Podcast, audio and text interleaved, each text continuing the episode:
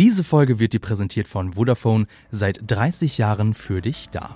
Er taucht da auf und will äh, sich den Traum verwirklichen, ein Schokoladengeschäft zu eröffnen. Und es gibt natürlich diverse Bösewichte und Bösewichtinnen, die das verhindern wollen. Und wird er es schaffen? Oh mein Gott, ich ah. glaube nicht. Nee, ich glaube, Aber er muss seine Sachen wieder zusammenpacken und abhauen. Sag mal, Lisa, im Film Wonka wird in einem Song gesanglich gefragt, Do you have a sweet tooth? Also mhm. hast du eine Schwäche für Süßes? Und diese Frage würde ich gern an dich weitergeben. Was ist denn deine Lieblingssüßigkeit? Also ich habe definitiv eine Schwäche für Süßes. Ich liebe es auch, dass diese Frage im Podcast existiert. Endlich kann ich über meine ganzen Snacks reden. Ähm, ist gar, also ist ne, vielleicht gar nicht so hundertprozentig eindeutig, weil es gibt viele gute Snacks, Fabian. Ähm, ich würde sagen, also Oreos sind eigentlich immer schon ziemlich weit oben bei mir, also Oreo-Kekse sind mhm. ziemlich geil, was witzig ist, weil ich die früher richtig eklig fand und irgendwann fand ich die richtig geil. Eklig? Ja, ich fand das, glaube ich, scheiße, dass der Teig so ähm, aus so dunkler, nee, so aus so dunkler Schokolade ist. Oder ist es aber eigentlich auch okay. gar nicht so richtig. Ich weiß auch nicht, was da, mal, da mein oh. Problem war, ehrlich gesagt. Ähm, und äh, sonst, äh, Ben Jerry's ist immer gut und ähm, ja, in Berlin oder auch in Hamburg gibt es ja, ich, ich, weiß gar nicht, ist jetzt Werbung, es gibt einen bestimmten veganen Donutladen, den ich äh, des Öfteren mal frequentiere, mm. der ziemlich gut ist. Und ja. ja. ich weiß nicht, hast du einen, einen Lieblingssnack, Fabian? Ich esse auch sehr viel Süßes, wahrscheinlich mehr als gut für mich wäre. Oh ja, ich auch. Aber ähm, ich halte mal, versuch's mal ohne Marke zu nennen. Also es gibt ja diese bestimmten ähm, Schokoladentafeln mm. und nicht nur einfach nur langweilige Schokolade, sondern da sind zum Beispiel, also die haben so Karamellfüllung oh. oder mit, mit Nüssen auch drin. Mm. Und die gibt es so in XXL. Die sind ungefähr so lang wie mein Unterarm. das ist so die Größe für mich, weißt du? Mm. Weil ich kann Schokolade wegatmen. Du gibst mir ja, so eine normale, handelsübliche Schokolade, die ist in, also im Vormittag habe ich die weggegessen. Ich verstehe auch überhaupt nicht, wie Leute, ich kenne so einige Menschen, die, keine Ahnung, so eine Schokoladenpackung oder eine Chipstüte anbrechen, ein Stück nehmen und dann weglegen. Ich so, ich kann aktiv nicht so eine Süßigkeiten-Schublade bei mir haben, weil das funktioniert einfach nicht. Nee.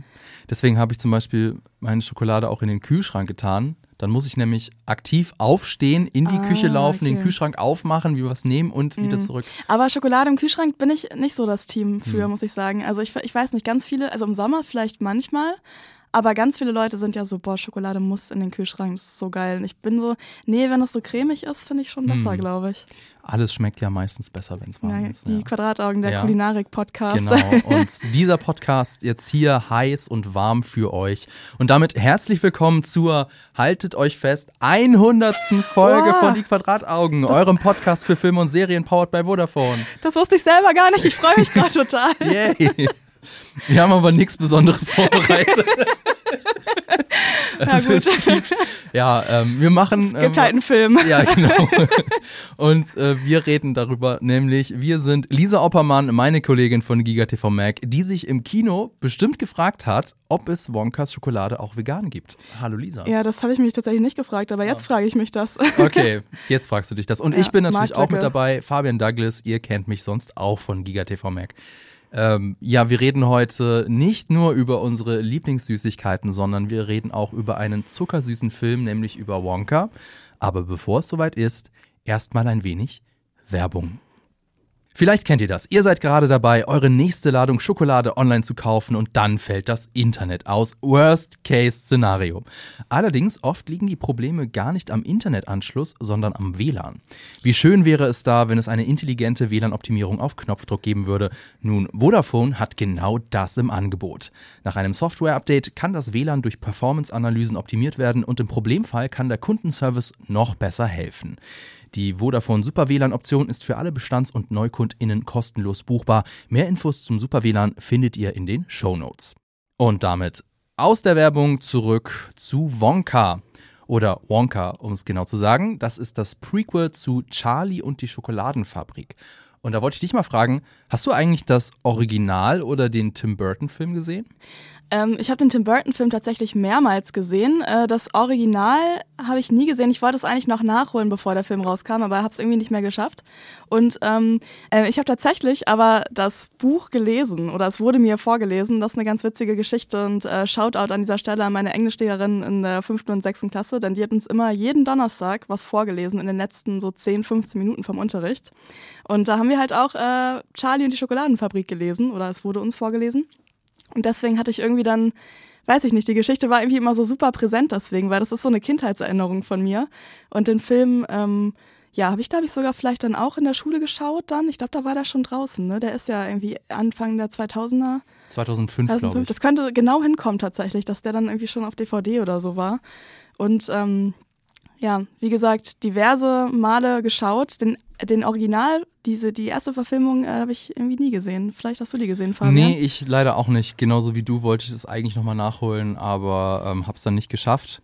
Die, ja, das berühmte Original mit Gene Wilder und ähm, gedreht unter anderem auch in München. Echt? Also, Ach so. ja, und zwar, ähm, lass mich kurz in meinem Skript nachschauen. Research Mode. Ähm, es wurde on Location in München gedreht, nämlich das Gaswerk wurde für die Außenaufnahmen der Schokoladenfabrik genutzt. Oh, krass, okay, ja. das wusste ich gar nicht. Genau. Und aber präsenter ist bei mir auch tatsächlich der Tim Burton-Film mit ähm, Johnny Depp. Johnny Depp, Dankeschön.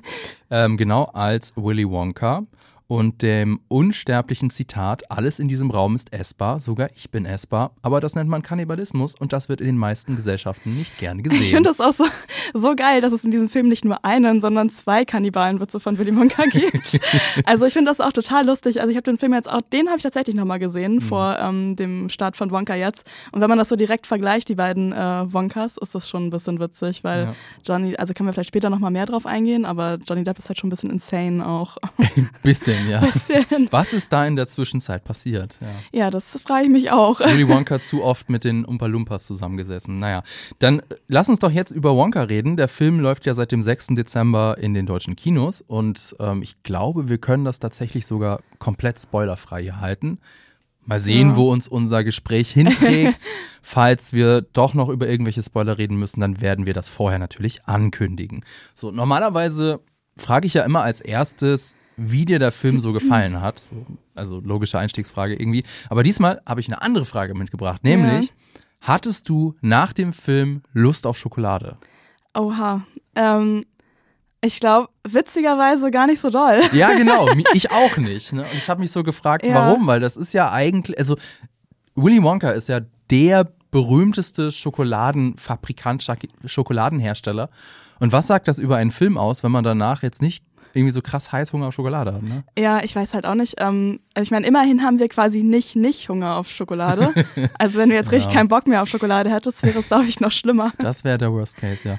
Ja, weil ich glaube, es liegt daran, ähm, dass die Schokolade in Wonka auch aus dem Harry Potter-Universum stammen könnte, weil die haben alle so magische mhm. Qualitäten, weißt du? Das ja. ist so nicht so Schokolade, wie du sie kennst, sondern keine Ahnung, die hat erst so einen Hauch von, von Silberstreif am Horizont und dann fühlst du dich wie nach einer durchzechten Nacht und am Ende schläfst du ein. So, okay, das, das passiert mir eher selten, wenn ich Schokolade esse. Mm, ja, mir auch nicht so häufig. Aber das ist ein, ein guter Punkt, weil ich habe mich das mich dann auch gefragt gerade, wieso ähm, dass halt die Schokolade an sich nicht so präsent ist, aber es ist ja wirklich so ein magisches Element. Was auch erklärt, warum ich bei dem Film ähm, nicht nur Paddington-Vibe logischerweise hatte, wegen des Regisseurs, der Paddington, also die Filme gemacht hat. Paul King. Genau. Und, äh, aber ich hatte auch Fantastic Beast-Vibes, also vom ersten Film. Und Ach, das könnte auch ein bisschen, okay. also einfach, ich glaube so ein bisschen, weil ähm, äh, Timoth, dieser Name? Timothy Chalamet, ähm, so halt so ein bisschen, ja, ich weiß gar nicht, so einen unschuldigen Optimismus an den Tag legt. Und ich glaube, das ist so ein bisschen auch der,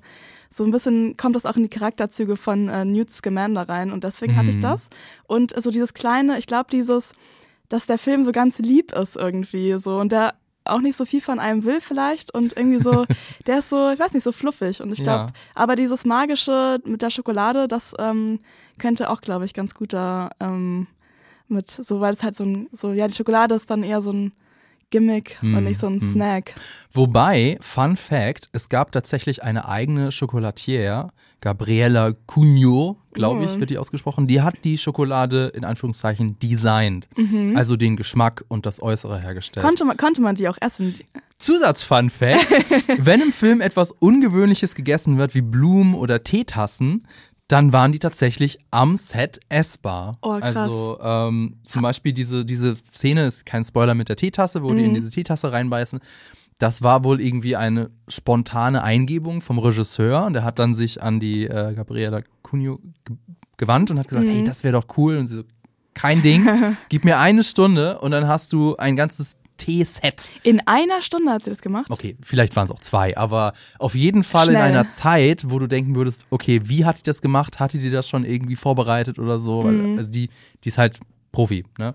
Aber ähm, das war eigentlich, ist eigentlich ganz cool aber so richtig überträgt es sich nicht. Vielleicht ist es, ne, ist mir gerade eingefallen, vielleicht sollten wir mal ganz kurz ähm, besprechen, worum es eigentlich geht in Wonka. Wobei, so, ja, wobei eigentlich, eigentlich, mit Prequel zu Charlie und die Schokoladenfabrik ist es eigentlich schon zusammengefasst. Also Willy Wonka äh, taucht in einer nicht näher benannten Stadt auf, die könnte irgendwo in Europa, also so so, wenn, wenn der ganze europäische Kontinent in einer einzigen Stadt äh, zusammengefasst wäre, dann wäre das diese Stadt. Er taucht mhm. da auf und will den Traum, sich, äh, sich den Traum verwirklichen, ein Schokoladengeschäft zu eröffnen. Und es gibt natürlich diverse Bösewichte und Bösewichtinnen, die das verhindern wollen. Und wird er es schaffen? Oh mein Gott, ich ah. glaube nicht. Nee, ich glaube, er muss seine Sachen wieder zusammenpacken und abhauen. Ja, das ist so ein bisschen so das Prequel-Problem, denn ähm, ich habe mich tatsächlich nicht gefragt, was war wohl die Vorgeschichte von Wonka? Ich weiß nicht, du hast ja das Buch gelesen. Mm, ja, ich war ehrlich gesagt ein bisschen irritiert. Also dann, ähm, also ich, ja, ich weiß, also ich meine, es ist jetzt auch nicht so, dass ich, dass ich auf den Film gewartet habe, sage ich mal so. Also ich habe irgendwie nicht so gedacht, dass da jemand mit ankommt und dachte so, das ist jetzt das nächste Prequel, das wir machen. Mm, ich habe halt vom ersten Film, also ich war da ein bisschen irritiert, weil ich jetzt da quasi vor dem Kinobesuch nochmal den, äh, den Johnny Depp-Film gesehen habe. Ich wollte gerade so Johnny Wilder sagen, was. nee, nee so funktioniert das nicht. Ähm, und äh, da hat er ja quasi schon so ein bisschen so eine Vorgeschichte, die sich aber ähm, sehr auf den Vater fokussiert, weil ähm, in dem Film ist sein Vater Zahnarzt und ähm, da äh, gibt es dann quasi so eine ja, zerrüttete Vater-Sohn-Beziehung. Und äh, die Mutter, weiß ich gar nicht, ob die überhaupt erwähnt wird im ähm, ja, im Johnny Depp-Film. Und dann ähm, ging es ja, ist jetzt, ich glaube, es ist jetzt nicht so ein Spoiler, es ging schon aber so quasi eher dann um die Beziehung mit der Mutter und der Vater. Wurde, jetzt im Wonka-Film. Ja, genau, im Wonka-Film. Der wurde dann gar nicht erwähnt. Genau. Das, ähm, ja, da war ich so, huch, was denn da los? Ist das wirklich ein direktes Prequel? Da war ich mir dann gar nicht mehr so sicher irgendwie.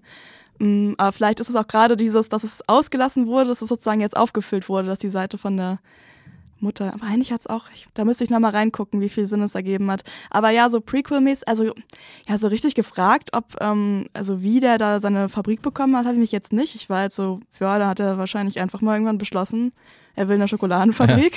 Ja. Dann hatte er eine und, ja, und, hat Schokolade gemacht. Genau, also, aber insofern, ich meine, es muss ja jetzt nichts Schlimmes sein, wenn wir uns das jetzt nicht gefragt haben. Es kann Nö. ja trotzdem irgendwie ein cooler oder spannender Film sein. Genau. Aber ich fand, so ein bisschen hat sich das irgendwie bemerkbar gemacht, weil es ist jetzt nicht so eine brennende oder dringende Frage gewesen. Mhm. Und so ein bisschen hat sich das auch ähm, ausgewirkt auf, auf den Film, denn ähm, ich war schon immer, als ich im, im Kino saß, wusste ich schon, wollte ich schon immer wissen, okay, wie, wie es jetzt weiter? Ja. Also es gibt zum Beispiel eine Szene, da wird dann so kurz das mit der Mutter angesprochen, was du gerade gesagt hast. Und das ist also so eine Flashback-Szene und ich so, okay, ich will aber jetzt unbedingt wissen tatsächlich, wie es weitergeht. Aber so richtig packend, mitreißend oder mitfiebernd war es jetzt nicht. Und da stellt sich natürlich die Frage, warum nicht? Und die andere Frage, ist das schlimm? Also nicht jeder, nicht bei jedem Film musst du die Finger in die Polsterung krallen und am Rande deines Stuhls setzen. Es gibt ja auch, ich meine, Weihnachtsfilme, das ist eher ungewöhnlich bei einem Weihnachtsfilm. Ich habe mir gerade so einen Jumpscare bei Wonka vorgestellt. genau, so, also oh insofern ist so erstmal die Frage, warum. Also ich glaube, es ist wahrscheinlich das Prequel-Problem. Also wir wissen, wo die Reise hingeht. Ähm, es ist jetzt auch nicht die ganz große Fallhöhe, wenn wir mal ehrlich sind. Insofern oder was glaubst du? Ja, ähm, nee, ich glaube auch nicht. Aber ich bin mir auch gar nicht so sicher, ob der Film das überhaupt wollte, dass man, äh, ja. dass man da so krass invested ist, weil ähm, ich meinte ja eben schon, mh, mm, der, also der Film will halt einfach nicht so viel von einem. Oder du meinst ja auch gerade, es ist ja auch immer okay. Und ich glaube, ähm, bei dem Film, warum ich den trotzdem eigentlich, also ich, so Spoiler Alert, ich fand den Film gut, ähm, warum ich den so gut fand auch, oder warum er der mir gefallen hat, ist, dass ähm, ich einfach so in dieser Welt drin war. Und diese Welt wurde halt so ganz Paul King-mäßig so mit sehr viel äh, Witz und Bedacht aufgebaut und man mhm. war halt, deswegen hat man quasi so alles verfolgt. Ich saß jetzt nicht da und war so, oh mein Gott, was wird mit Wonka passieren, was wird mit Nudel passieren. Ähm, ich kann die Verspannung kaum abwarten, aber ich habe war schon, also ich war nicht gelangweilt. Ich habe das alles einfach quasi interessiert verfolgt, mich über die ganzen kleinen Witze gefreut. Es war ja auch sehr viele unterschiedliche, also einmal ähm, waren die Schauspielenden unglaublich gut ähm, und dann gab es halt auch super viel auch visuellen Humor. Und ich glaube, dadurch, dass halt immer wieder so kleine Momente auch kamen, wurde man immer so ein bisschen, oder ich jedenfalls, wurde immer so, so quasi dann bei der Stange gehalten damit. Ja, ja. Aber halt nicht mit so einem, ja, wie du gerade meintest, dramatischem Fallhöhe-Element. Ja. Ja, die visuellen Witze, die du angesprochen hast, die sind mir auch wirklich im Gedächtnis geblieben.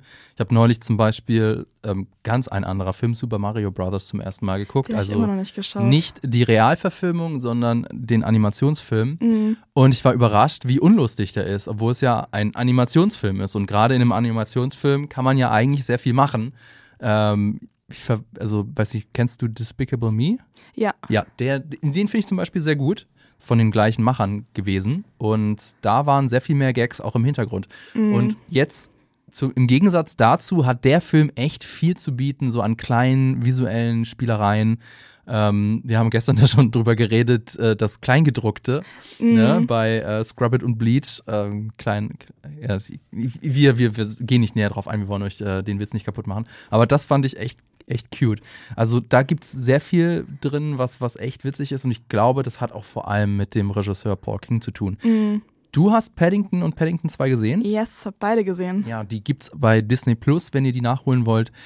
Ich muss die zum Beispiel noch nachholen. Oh, das musst du, das musst du jetzt mal demnächst machen, Fabian, ja. weil das sind echt so gute Winterfilme. Ja. Auch vielleicht sogar Weihnachtsfilme. Ist der, also ich weiß vom zweiten, dass der unfassbar gut sein soll. Der hatte mhm. mal, ich glaube, bei Rotten Tomatoes einen perfekten Score, ja. bis irgendein Miesepeter, irgendein Grinch hergekommen Grinch, ist ja. und ähm, eine negative Kritik geschrieben hat, aber davor war das perfekt. Also ist der zweite Teil, ist der, ist der, oder anders gefragt, ist der erste Film trotzdem gut? Kann man, soll man mit dem anfangen? Oder? Ja, ich fand, ich fand die tatsächlich beide, ich kann mich noch daran erinnern, ich habe die, glaube ich, sogar beide gleich bewertet. Ich fand die beide, glaube ich, gleich gut. Okay. Mm, ich vielleicht auch noch so ein bisschen, ich bin, muss mich gerade mal erinnern, es kann auch sein, weil natürlich wurden dann auch ein paar, also nicht von der Familie, aber von den so Bösewichten und so, wurden dann auch so, wurde dann ein bisschen rumgetauscht zum zweiten Film, dass es dann halt eine neue Person gibt. Im zweiten Film ist übrigens auch Hugh Grant als Bösewicht. Ja. Auch in so einer ähnlichen, ich finde das so geil, ich liebe es, dass Hugh Grant einfach jetzt in diesem Teil seiner Karriere so ausrastet und einfach irgendwie den letzten paar Jahren beschlossen hat, nur noch so ulkige äh, Charaktere zu spielen. Das finde ja. ich sehr gut. Kennst du die Geschichte? Also vielleicht müssen wir es nochmal kurz aufklären. Hugh Grant spielt einen Umpa Lumpa. Mhm. Und äh, ich habe gelesen, dass Paul King als er so das Skript geschrieben hat und als so die Idee aufkam, okay, es gibt einen ein Umpa Lumpa als eine Art Gegenspieler zu Willy Wonka, der ihm die ganze Zeit die Schokolade klaut.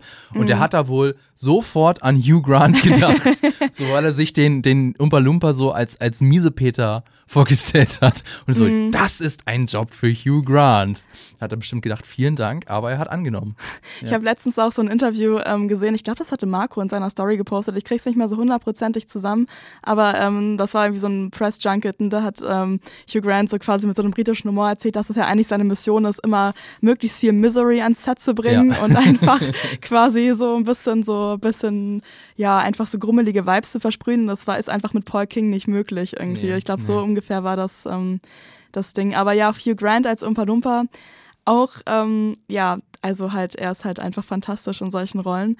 Ich bin, muss sagen, ich bin aber froh, dass die Umpa Lumpas wirklich, also dass sie äh, sich da entschieden haben, quasi einen Umpa Lumpa zu haben, der sozusagen so ein bisschen so eine, ja, so eine Art gleichwertiger Gegenspieler auch ist, weil wir haben ja auch gestern schon drüber gesprochen, die Geschichte von Roald Dahls Umpa Lumpas ist halt auch sehr problematisch, weil das vor allem, glaube ich, auch in der ersten Verfilmung ähm, bin mir gar nicht sicher, wie es da gesagt wird, aber auf jeden Fall hat das halt schon sehr kolonialistische Vibes und ähm, da hat man sich jetzt im aktuellen Film, hat man da so ein bisschen, ja, sich entschlossen, das ein bisschen ge geupdateter, beziehungsweise nicht in dieser Art und Weise zu zeigen und ohne, also trotzdem den Charakter halt noch zu haben, aber halt nicht diese Slavery in der Fabrik Energie ja. zu haben. Wäre auch nicht so weihnachtlich. Insofern. Nee, wäre absolut nicht weihnachtlich. Ja. Da war ich dann ganz erleichtert, dass sie das schon irgendwie gesehen haben, dass man das vielleicht nicht mehr so eins zu eins kopieren sollte. Ja.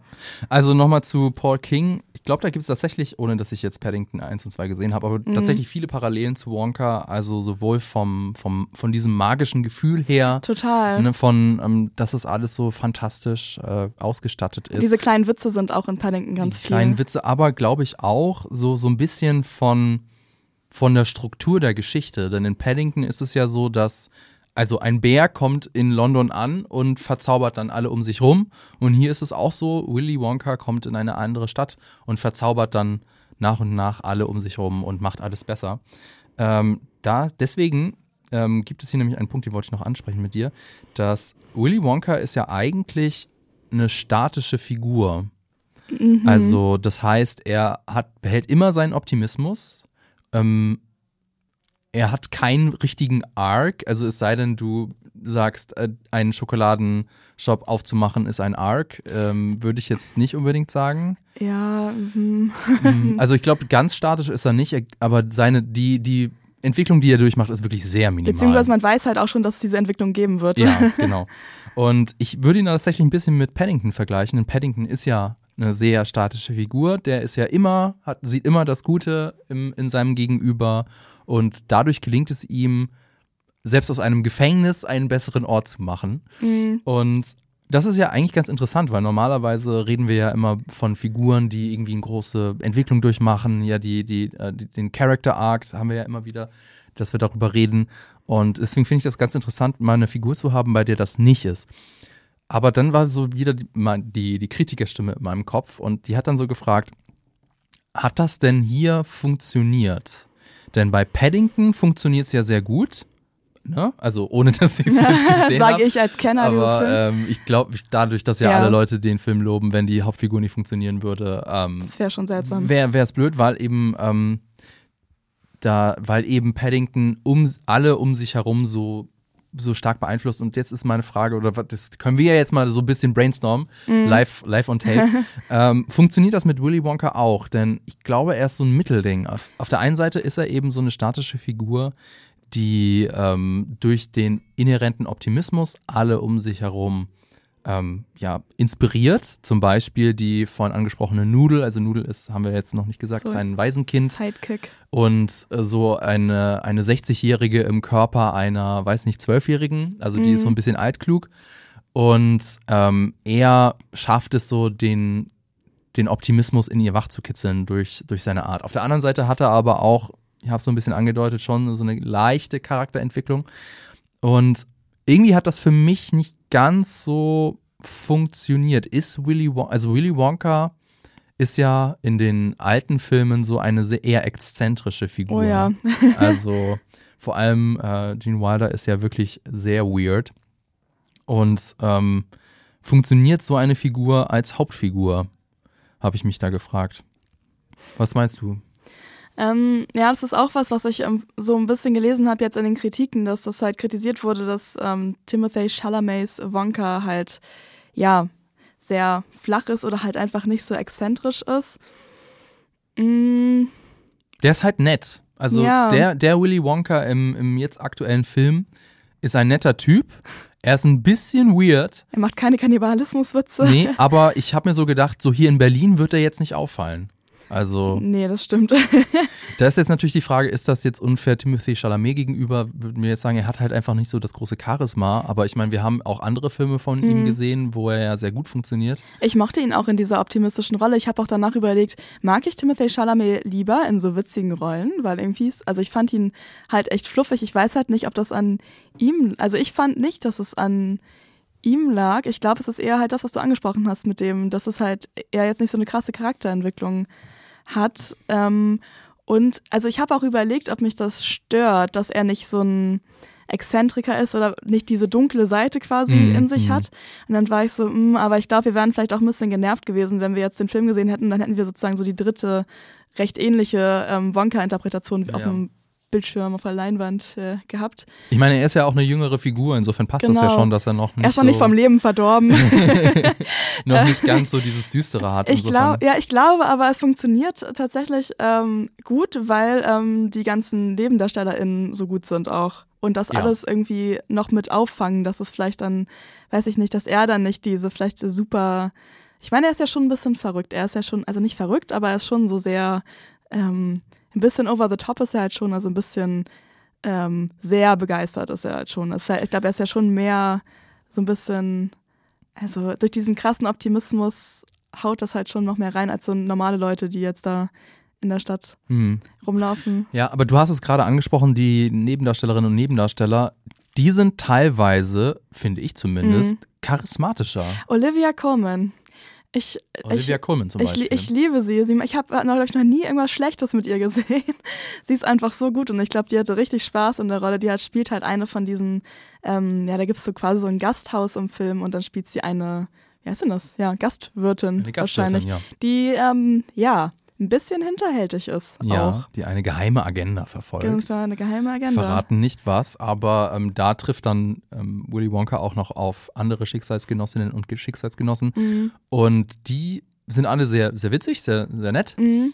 Aber teilweise sind die mir irgendwie mehr im Gedächtnis geblieben als Willy Wonka selbst. Also nochmal, ich weiß, ich wiederhole mich, mhm. aber ich mhm. finde, er bleibt ein, er sticht nicht so sehr heraus, was ja schon irgendwie seltsam ist, wenn ja. wir über Willy Wonka reden, den verrückten Erfinder von dem ähm, Neverending Gobstopper. Nee, aber das stimmt wirklich. Okay, also, ähm, also Willy Wonka im Film, also wenn ich an den Film jetzt denke, denke ich immer eigentlich, also natürlich kurz an ihn, dann denke ich an Olivia Colmans Charakter und dann denke ich an diese Bösewichte, ja. weil die einfach, also ich weiß leider nicht das mehr, wie Schokoladenkartell. Genau, das Schokoladenkartell. Ich denke auch den, an die Chocoholic Monks, an die äh, Chocoholic Mönche und ähm, Genau, also vor allem dieser, sag ich mal, es gibt dann so einen Hauptbösewicht, ähm, der halt so richtig, der ist so eine richtige Cartoon-Figur eigentlich. Der hat so ein richtig cartoonisches, böses Grinsen. Und dann gibt es halt seine beiden Sidekicks, die eigentlich immer nur so, ja, immer so lustige Sprüche oder so ein bisschen verplante Sprüche reinwerfen.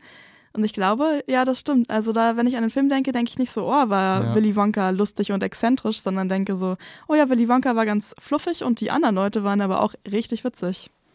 Slugworth, Prodnose und Fickelgruber. Ah, stimmt. Ja. Geile Namen auch. Geile Namen. Ja, nee, die sind, die sind schon alle echt richtig gut. Und die mhm. haben, alle haben mega Bock an dem, was sie tun. Das überträgt sich natürlich voll auch auf die Leinwand. Aber ähm, dadurch, ja, sticht Wonka nicht so heraus. Aber ich meine, es ist jetzt auch nicht unbedingt das Schlechteste, wenn die Nebendarstellerinnen und Nebendarsteller Bock auf ihren Job haben. ist nicht komplett scheiße. Ist nicht komplett nee. scheiße. Was ich auch nochmal ansprechen wollte, ähm, das ist ja ein Musical. Und ich glaube, ja. das kam so in den Trailern nicht besonders rüber. Insofern, ähm, also war ich so am Anfang so, oh nein, so Musicals mm. sind ja mhm. eigentlich nicht so meins, aber ich war hier echt, äh, echt ein bisschen begeistert. Vielleicht noch ein bisschen über die Hintergründe. Die stimmlichen Vorbereitungen begannen vier Monate vor, vier Monate vor den Dreharbeiten. Also die ganzen Leute haben wirklich auch äh, Gesangsunterricht bekommen. Mm. Und Timothy Chalamet bin jetzt mit seiner Filmografie, kann jetzt nicht jeden Film, aber ich glaube, so singen haben wir ihn noch nicht gehört davor. Ne? Ich kann mich gerade nee. auch nicht erinnern. Und da gab, ich glaube, es gab dann einen Teaser zu Wonka, da wurde zum ersten Mal eben enthüllt, dass er in dem Film singt. Und ich fand, das hat er echt sehr gut gemacht. Also ähm, hat das sehr kompetent gemacht. Die Songs wurden übrigens in den berühmten Abbey Road Studios aufgenommen. Uh. Die kennen wir von den Beatles. Mhm. Und am Set wurde aber nur zum Teil aufgenommen. Viel war da Playback, was ich persönlich okay finde. Es muss nicht jeder das so machen wie Le Miserable.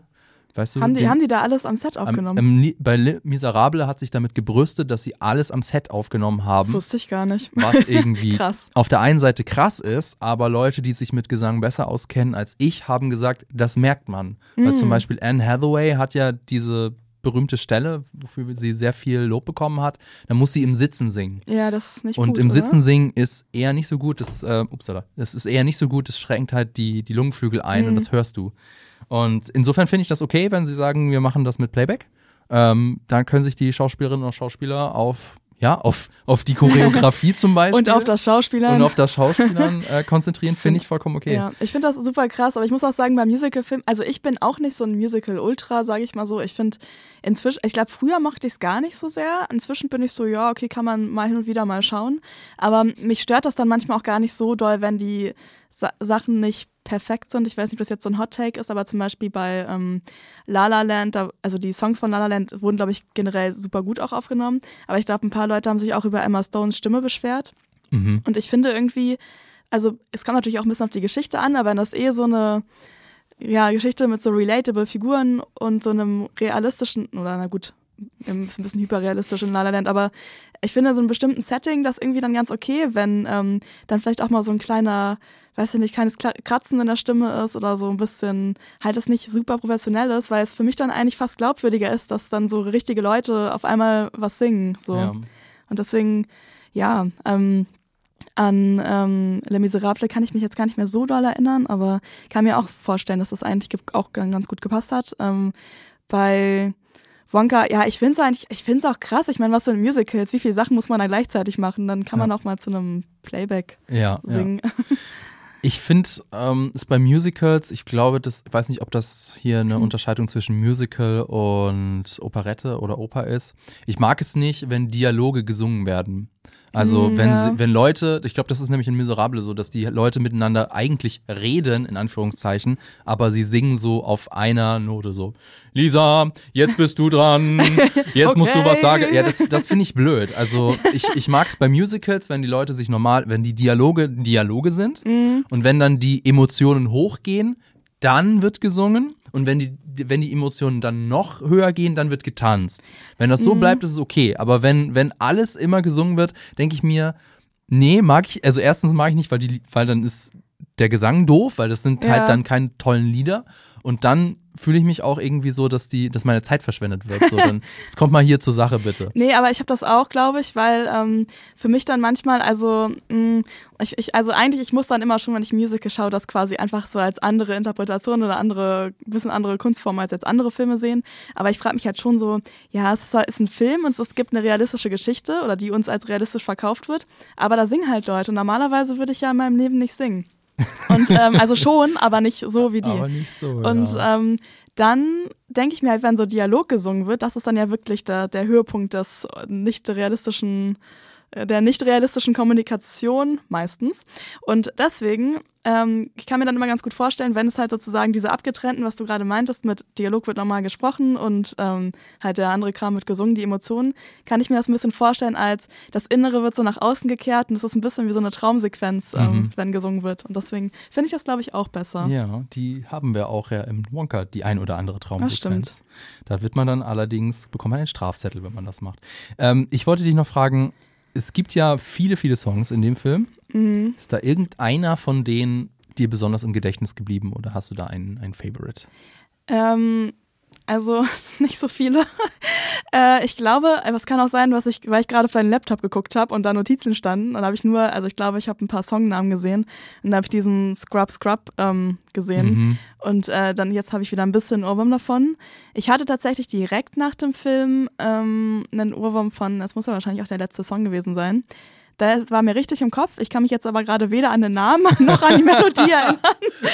Also es hat anscheinend nicht so lange gehalten. Oh, ähm, schade. Das ist tatsächlich ähm, interessant, wenn, weil es ja Musical ist. Und da sollte man ja, oder was heißt sollte, aber man könnte schon erwarten, dass man jetzt da rauskommt und sich denkt, mhm. boah, ähm, dieser eine Song. Wobei ich sagen muss, dass ich während des Films, wenn ich mal so, keine Ahnung, eine Sekunde mal rausgespaced bin aus dem Geschehen, oder vielleicht habe ich es auch unterbewusst wahrgenommen, dass aber die Song, also ich fand es schon ganz, also ich habe mir so vor, schon so gedacht, so, oh, das könnte ich auch so nebenbei hören, weil ich höre ja so super viele Filmscores auch und so und ähm, ja, aber es nicht, ich weiß nicht, ist bei dir so ein Song rausgestichen, äh, Tja, rausgestichen, aus, rausgestochen? rausgestochen? Also den Anfangssong A Head Full of Dreams, den mhm. fand ich sehr witzig. Die, ich will nicht verraten, aber ich, naja, ich kann es so umschreiben. Ähm, Willy Wonka kommt in der Stadt an, hat zwölf Sovereigns oder so und am Ende vom Lied hat er nicht mehr so viel Geld wie vorher. und wie es dazu kommt, ist sehr witzig, aber halt auch witzig, nicht so knaller Ohrwurm-mäßig. Dann You Never Had Chocolate Like This fand ah, ich stimmt, sehr ja. gut. Dann, genau, Scrub Scrub natürlich. Ähm, der ist auch sehr witzig, sehr originell, sehr visuell auch witzig gemacht. Sweet Tooth gibt's noch, den kann fand ich, ich, Kann ich mich gar nicht mehr dran erinnern an den Song. Das ist der Song vom Schokoladenkartell. Ah, ja. oh, da wo die diese krasse Choreografie auch zu hatten. Ja. Klar. Also die hatten, die hatten ja auch so geile ja. Tanzschritte und das war auch so viel visueller Humor eigentlich. Ja. Ähm, ja. Ansonsten, und was noch ein bisschen hängen geblieben ist bei mir, ist A World of Your Own. Mm, ist das der letzte, ist das der letzte Song gewesen? Ich glaube, das ist. Ähm, Doch, ja, jetzt habe ich ihn auch wieder Ja, das, da, da gibt es so auch Parallelen zu Pure Imagination, dem Originalsong hm. aus dem ersten Ich wollte gerade sagen, gab es nicht irgendwie, ich habe gelesen, dass es ein, zwei Songs gab, die auch in einem Originalfilm vorkamen. Aber ich weiß ehrlich gesagt. Die gehen nicht. so ineinander über, insofern. Aber mm, okay. also ich meine, ihr merkt schon, wir können zwar, wenn, wenn man uns eine Pistole an den Kopf hält, auch so den ein oder anderen Song sagen. Aber so die Reaktion ist, ja, das ist ganz nett. So, ja, ja ne? Also, ist ein Song. Ist, das ist ein Song. Ich hatte jetzt bei keinem Song so wirklich so den, den keine Ahnung, König so der, der Löwen-Moment. So der Banger irgendwie ist jetzt. Ja, ne? wo ich so wirklich von Kopf bis Fuß Gänsehaut habe.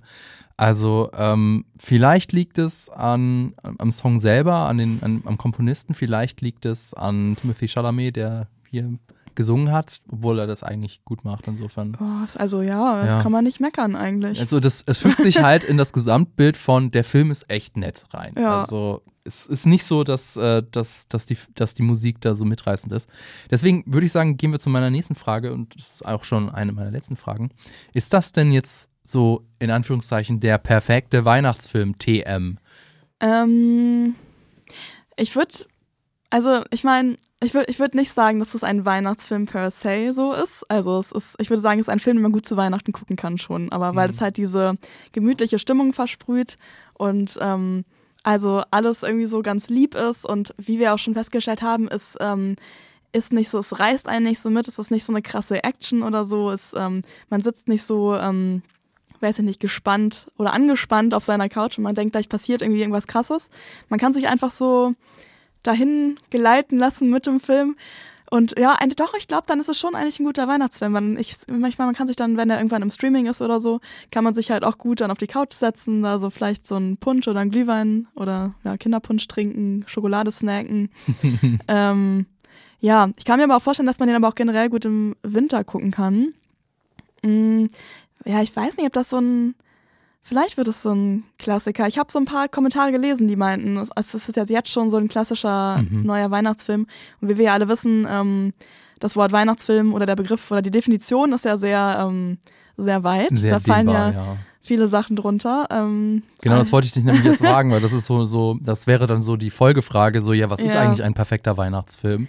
Da hat, glaube ich, auch wirklich jeder so seine eigene Definition. Wir haben, glaube ich, auch schon im Podcast hier darüber geredet mhm. und letztlich sind wir dann zu der Aussage gekommen oder zu, ja, zu dem Punkt gekommen, im Prinzip ist, der perfekte Weihnachtsfilm ist der Film, der dich in Weihnachtsstimmung bringt.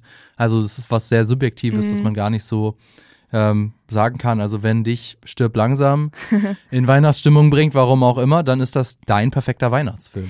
Ja, ich finde, man muss dann unterscheiden zwischen quasi genau deinem persönlichen Weihnachtsfilm und so einem, ja, weiß ich nicht, Film, der so nach bestimmten Tropen irgendwie ein Weihnachtsfilm ist, wie zum Beispiel, es muss mindestens eine Schneeballschlacht geben. Das hattest du, glaube ich, mal in einem Short gemacht, ne? Auf unserem Kanal. Die besten äh, Schneeballschlachten, glaube ich, genau, ja, genau. Also irgendwie, genau, das, es gibt vielleicht eine Schneeballschlacht, es, es fällt auf jeden Fall Schnee. Ich weiß nicht, also ich, ich muss ja sagen, ähm, ähm, haben wir vielleicht auch schon drüber geredet im letzten Podcast. Ich bin ja dann auch so eine Person, die dann mal den einen oder anderen schlechten Netflix-Weihnachtsfilm schaut, wo es dann halt auch immer so ein Romantic Couple gibt. Wobei ich sagen muss, ich glaube, ich habe es ein bisschen übertrieben im letzten Jahr, als ich so viel mal reingeschaut habe für die Shorts und so auch. Ich bin dieses Jahr nicht mehr ganz so motiviert, mir diesen ganzen Kram zu geben.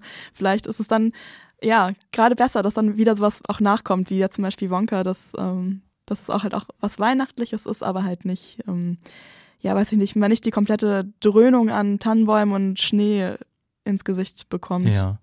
Die meisten Weihnachts-Romcoms funktionieren ja nach einem gewissen Schema und oh, im ja. Prinzip nach, nach einem gewissen Schema ist gut. Es ist im Prinzip immer der gleiche Film. Es ist also, immer der gleiche Film. Genau.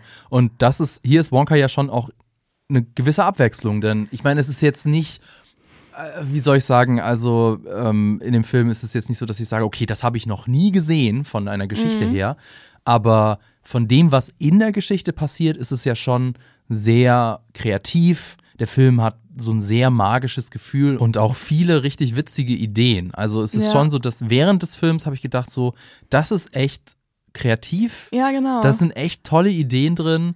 Das ist, das ist echt cool. Das gefällt mir gut. Und Insofern ist das ja schon ähm, auch schon ein schöner Bruch mit sonst den äh, sehr formula form formelhaften Romcoms. Mm. Ich habe letztens in meiner Story so ein Bild geteilt, wo jemand so alle, ich glaube alle Hallmark Romcoms nebeneinander, also die Poster nebeneinander gepackt hat und die sehen alle gleich aus. Es hat immer eine Person ein grünes Oberteil mhm. an, eine Person ein rotes Oberteil. Irgendwo ist noch so ein bisschen Lichterkette und irgendwo ist noch ein Weihnachtsbaum im Hintergrund und wahrscheinlich auch irgendwie Schnee oder so. Und ich fand es wirklich, mir war bewusst, wie du ja schon meintest, dass das alles derselbe Film ist, aber das so schwarz auf weiß oder eher grün auf rot zu sehen, ähm, fand ich irgendwie, war ich so, boah, die geben sich ja wirklich keine Mühe mehr eigentlich. Oder sehr viel Mühe, dass sie immer das gleiche korrekt ja, reproduzieren. Nicht, vielleicht, vielleicht, wird das alles im gleichen äh, Studio gemacht, das Bild, und da liegen dann schon die Sweater rum. Genau. Ja. ja. aber dann ist ja, dann ist ja, ist ja dann Wonka gar kein Weihnachtsfilm, weil der hat ja gar nichts Grünes und gar nee, nichts Rotes stimmt. an. Ne? Nee, dann, dann nicht. Tut mir dann leid, dass wir haben ja was Falsches erzählt. Nee, aber okay, es gibt auch keine Schneeballschlacht im Film soweit ich weiß. Aber es ist schon ein bisschen länger her, dass wir den Film geguckt haben. Bitte entschuldigt ja, vor einer das. Woche oder so, ne? Kommt aber, schon wieder 300 Jahre hervor. Aber es fällt Schnee. Ja. Ja, es fällt Schnee insofern. Und ähm, es hat ja dieses schon oft beschworene magische Gefühl. Also so dieses Heimelige, was mir auch irgendwie mit Weihnachten verbindet. Mhm. So dieses Freundschaft mit Zusammenkommen. Ähm, Liebe, also so eine, so eine platonische, freundschaftliche mhm. Liebe. Insofern, das passt ja auch. Ja, hat jetzt in den Quadrataugen gut zu Weihnachten Stempel oder so.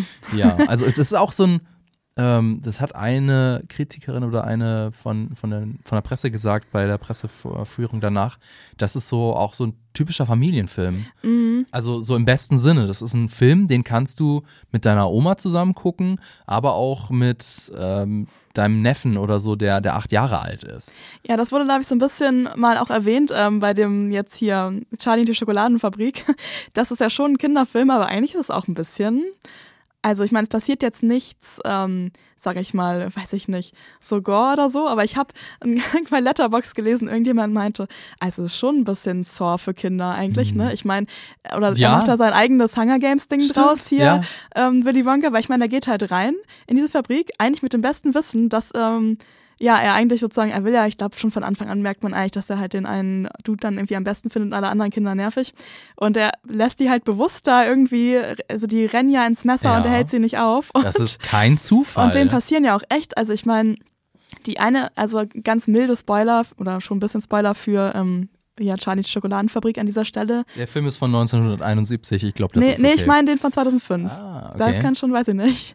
Ähm, und auf jeden Fall am Ende, also eine Person ist ähm, halt einfach blau und so super flexibel, also durch, weil die irgendwie so ein ein Prototyp von einem Kaugummi gegessen hat, das noch nicht fertig war. Und für die Wonka war dann auch in dem Moment so, oh, ähm, also das, also wäre nicht so gut, wenn du es isst, aber ich halte dich jetzt auch nicht auf. Und dann so ein anderer ähm, wird dann halt irgendwie der, ähm, teleportiert sich irgendwie und wird dann ganz klein und muss dann irgendwie in so einer Mangel irgendwo wieder so langgezogen werden, die eigentlich für, weiß ich nicht, irgendwas, irgendwelche Süßigkeiten ist. Und also dem passieren schon krasse Dinge und da denke ich mir halt auch so, hm, ja, müsste vielleicht ein bisschen, also weiß ich nicht, ob Kinder das dann vielleicht gruselig finden, aber vielleicht mhm. ist es ja, es wird auch immer noch ähm, suggeriert, dass die alle noch leben und man sieht die am Ende noch, aber ja. so vom Aufbau her, es wird, ja. werden schon alle weggepickt nach und ja. nach. Und wenn du dir zum Beispiel das ähm, Schiff ins Gedächtnis rufst, ich glaube, es, ich weiß, auf jeden Fall im alten Film ist es so, mhm. das hat auch nur eine ganz bestimmte Anzahl an Plätzen. Oh. Ja, und da passen auch nur die Leute rein, die dann tatsächlich übrig geblieben sind. Das wusste ich nicht, da habe ich noch nie drauf geachtet. Ja, also okay. das ist auf jeden Fall so geplant das gewesen. Das ist einfach evil. Siehst du, das, das ist ja. Oder wow. die Setdesignerinnen und Setdesigner haben es halt so gebaut. Ich weiß es nicht. Mhm. Oder ich, ähm, den, die Szene im Tunnel. Kennst du, weißt du, was ich meine? Von dem 1971er Film, wo äh, Gene Wilders äh, Wonka so komplett austickt? Nee, ich kenne immer, ich kenne ein paar Ausschnitte aus dem Film, ja. aber nicht diese okay. Tunnelszene. Die ist auch sehr gruselig. Oh. Also da passiert auch nicht jetzt irgendwie kein Blut und Gore, mhm. aber ähm, Wonka legt einmal den Ich bin verrückt Hebel um und das ist, glaube ich, für, für Kinder auch tatsächlich sehr gruselig.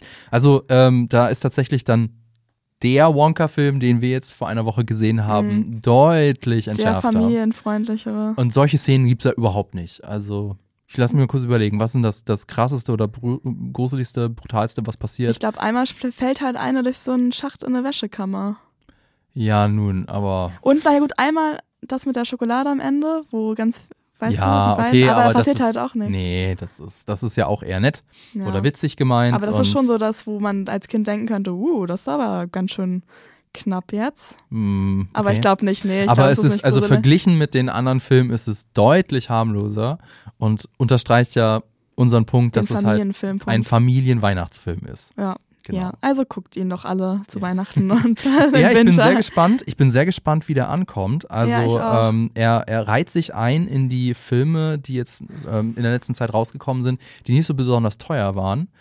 Äh, ich habe gefunden im Internet ein Budget von 125 Millionen Dollar. Ich lieb's, dass es einfach so nicht teuer ist in der Filmwelt. Ich weiß, dass es normal ist für Filme, aber jedes Mal, wenn so, eine, so ein Betrag genannt wird, bin ich so, was zur Hölle. Den hätte ich auch gerne auf dem Konto. genau, wenn ja, jemand ja. mir sagt so, oh, ist ja nicht so viel Geld, ja, dann Ja. überweis mir mal das nicht so viel Geld.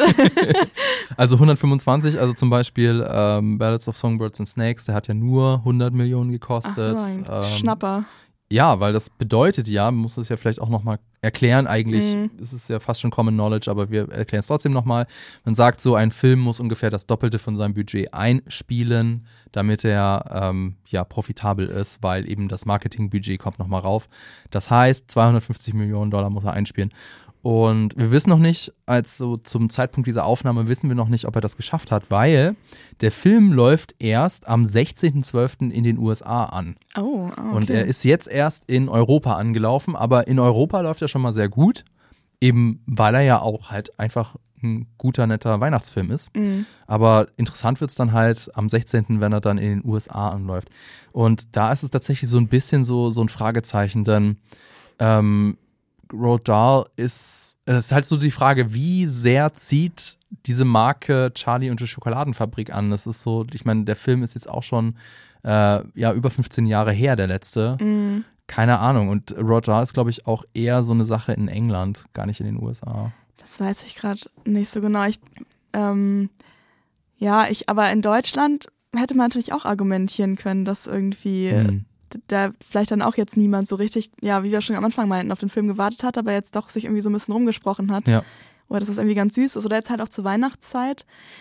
Ja, hm, schwer einzuschätzen. Ich meine, es ist immer noch Timothy Chalamet Ja. und einige andere Leute und so, die dabei sind, wo dann Leute vielleicht dann dafür auch ins Kino gehen. Aber leben wir nicht in der Zeit, der, der Postzeit nach den Kinostars? Es gibt doch angeblich keine Kinostars mehr. Und Timothy Chalamet ist, glaube ich, auch noch nicht so der große Star. Also wir kennen ihn, ja, aber in welchen großen Blockbustern war er denn jetzt die Hauptfigur, von, von Dune mal abgesehen? Ich glaube nicht, dass der durchschnittliche Kinogänger oder die, die durchschnittliche Kinogängerin das Kinoplakat anschaut und sagt, ach, das ist doch der Timothy, da gehe ich rein. Also ich war gerade so, hä, ich habe gefühlt richtig, also es heißt richtig viele, aber schon. Ja gut, ich meine Lady Bird, ähm, Call Me By Your Name. Ähm, sind alles keine Nee. Blockbuster. aber ich, ja, vielleicht gehe ich dann immer so ein bisschen sehr von der Filmbubble aus. Ähm, ja, na gut. Ähm, Interstellar. Ich vergesse immer, dass Interstellar. Timothy Chalamet in Interstellar war. Und jedes Mal, wenn ich Interstellar gucke, bin ich so, wow. Ja, Excuse me, du bist hier. Hat halt da auch nicht so die große Aber Rolle. ich würde ne? auch sagen, dass er da vielleicht noch nicht so mit, keine Ahnung, 12 Jahren noch nicht so das äh, Star-Potenzial versprüht ja, hat, ja. damals 2014. Ja. Also ähm, auf der einen Seite ist Wonka halt ein Prequel und wir sagen ja immer, dass wir die, dass wir Hollywood immer dafür schimpfen, dass sie so ideenlos sind und ein Mhm. Sequel und ein Prequel nach dem anderen raushauen. Auf der anderen Seite ist es halt aber einfach so ein Film, den muss man irgendwie gerne haben. Insofern, ich würde es dem Film wünschen, wenn, Ja. er, wenn er ein Erfolg wird. Einfach weil da so viel Liebe reingeflossen ist. Ich Aber es ist, ja. Nee, ich habe gerade überlegt, als du das meintest, ähm, man hätte ja eigentlich fast, mhm. ja gut, man hätte das Element der Schokolade irgendwie ersetzen müssen, aber wir haben ja eh beide gesagt, eigentlich hatten wir gar nicht so die Schokoladenvibes danach. Ich habe gerade überlegt, natürlich braucht man ja ähm, irgendwas fürs Marketing, dass sozusagen der Film dann auch gut läuft und woran man das aufhängen kann und so, was irgendwie voll traurig ist. Aber ähm, theoretisch hätte man, wenn man einen anderen Spin gefunden hätte, hätte man das Drehbuch und mit der Art und Weise, wie das gemacht wurde, hätte man auch unabhängig von der Wonka-Marke eigentlich machen können vielleicht, wenn man statt Schokolade, also war jetzt gerade eine spontane Idee, wenn man statt Ja, Schokolade so. irgendwie Kaubonbons. Orangensaft genommen hätte. ich weiß nicht. Ja.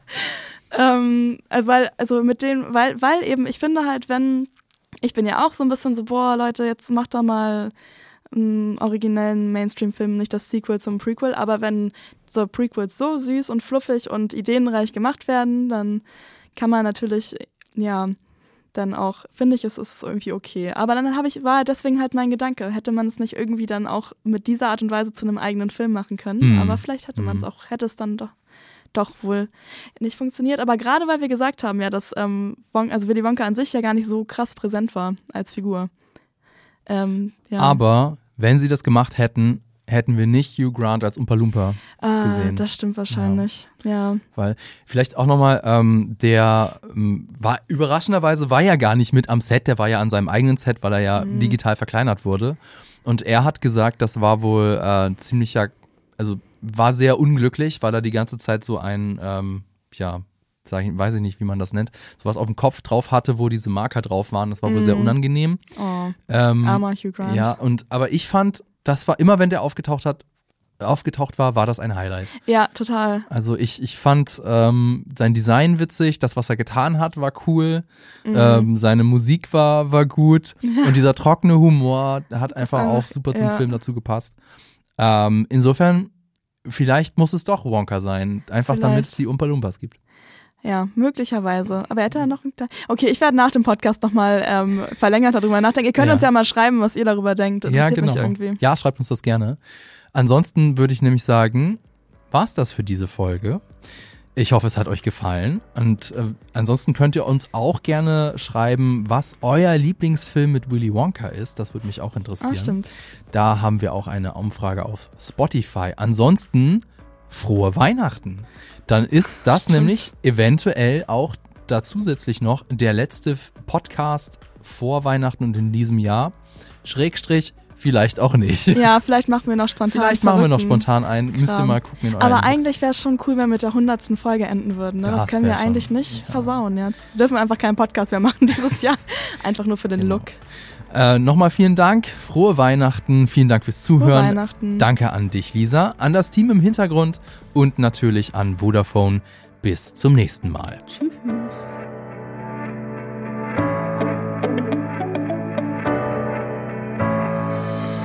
Diese Folge wurde dir präsentiert von Vodafone, seit 30 Jahren für dich da. Die Quadrataugen ist ein Podcast, der im Auftrag von Vodafone und Jellyfish Germany produziert wird.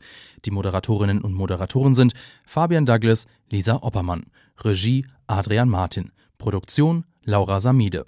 Und wenn ihr jetzt noch nicht genug habt, dann schaut auf unseren YouTube-Kanal GigaTV Mac vorbei oder auf unsere Webseite. Die Links dazu findet ihr in den Show Notes.